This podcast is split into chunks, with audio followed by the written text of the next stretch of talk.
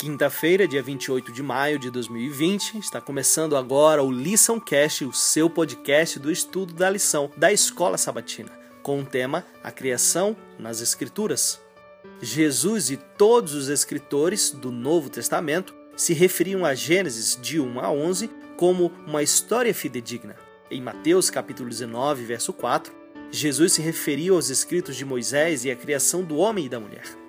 Paulo usou repetidamente o relato da criação para fundamentar os argumentos teológicos que ele defendeu em suas epístolas. Ele declarou aos sábios de Atenas: o Deus que fez o mundo e tudo que nele existe, sendo ele Senhor do céu e da terra, não habita em santuários feitos por mãos humanas. Atos 17, 24. Assim, os escritores do Novo Testamento desenvolveram suas mensagens com base na natureza fundamental do Gênesis para mostrar ao leitor moderno a importância dos seus eventos literais. Eu te convido a ler o capítulo 5 do livro de Romanos.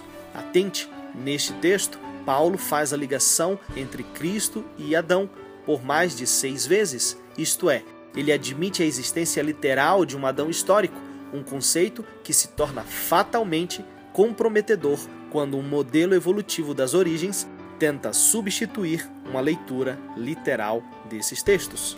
Se os escritos do Novo Testamento, inspirados pelo Divino Espírito Santo, e o próprio Cristo consideravam o relato da criação uma história fidedigna, você não acha que seria insensatez para nós confiarmos em uma versão diferente, baseado em alegações de homens caídos e falíveis?